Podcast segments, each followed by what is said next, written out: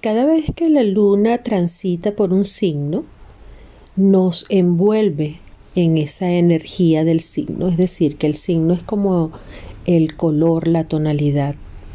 Y cada signo se encuentra en una casa en particular, que es como el escenario. La luna en transitando por el signo de Tauro, que se siente muy bien, plácida, eh, nos da concreción. Es una luna muy tranquila, quizás un poco lenta para este dinamismo que llevamos los seres humanos, pero se siente bien, allí se exalta, no tan solo es concreta, sino que es muy creativa y nos da como oportunidad para que la siembra de cualquier cosa eh, sea sólida. Cuando la luna transita por el signo de Tauro, las cosas parece ser que van como en un ritmo apacible. Sin embargo, este año 2021, con la presencia de Urano allí en Tauro y Marte, generan un poco de dinamismo a esa luna.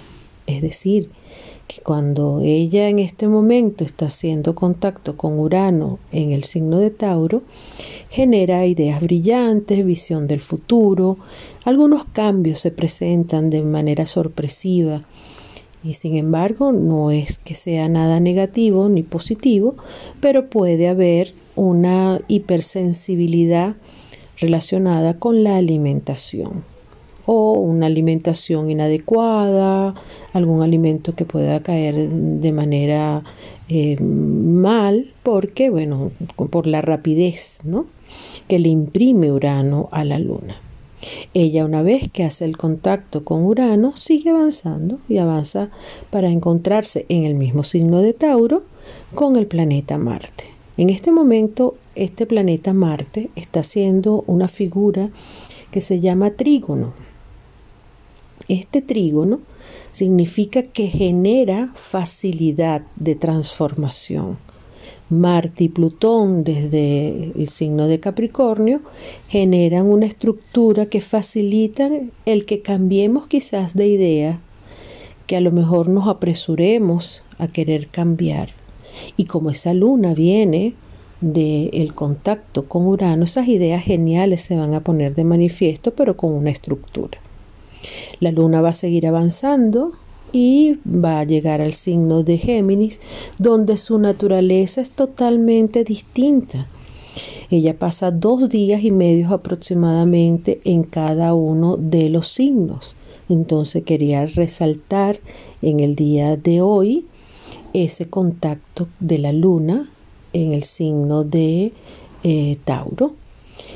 Y hay una cuadratura. Una cuadratura es una figura de tensión donde que dinamiza, que moviliza, que mueve cualquier cosa que esté estable, la presiona para que cambie.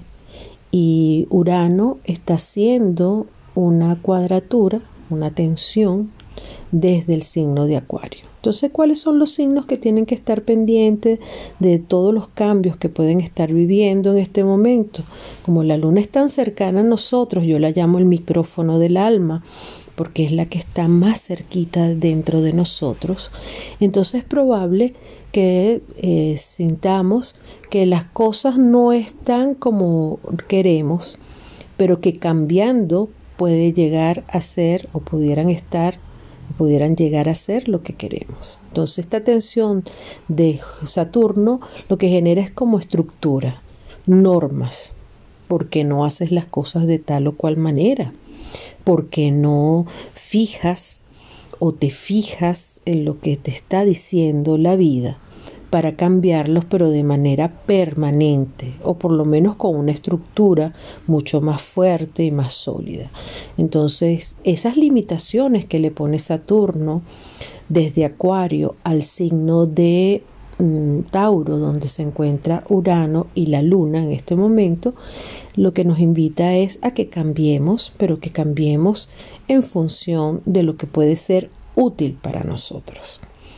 Eh, la luna en los primeros grados va a seguir avanzando y va a tener unas cuadraturas con el resto de los planetas que se encuentran en Acuario hasta llegar a el Sol que por cierto ya mañana 18 de febrero ingresa al signo de Pisces. Y entonces la dinámica del Sol, que es la identificación con el yo, ¿verdad? Con quién soy, una identificación completa, es como tu, tu identidad cambia y ese cambio eh, nos lleva a tener como un ambiente mucho más de ensoñación, de sensibilidad y de pensar quizás en otros o en los otros.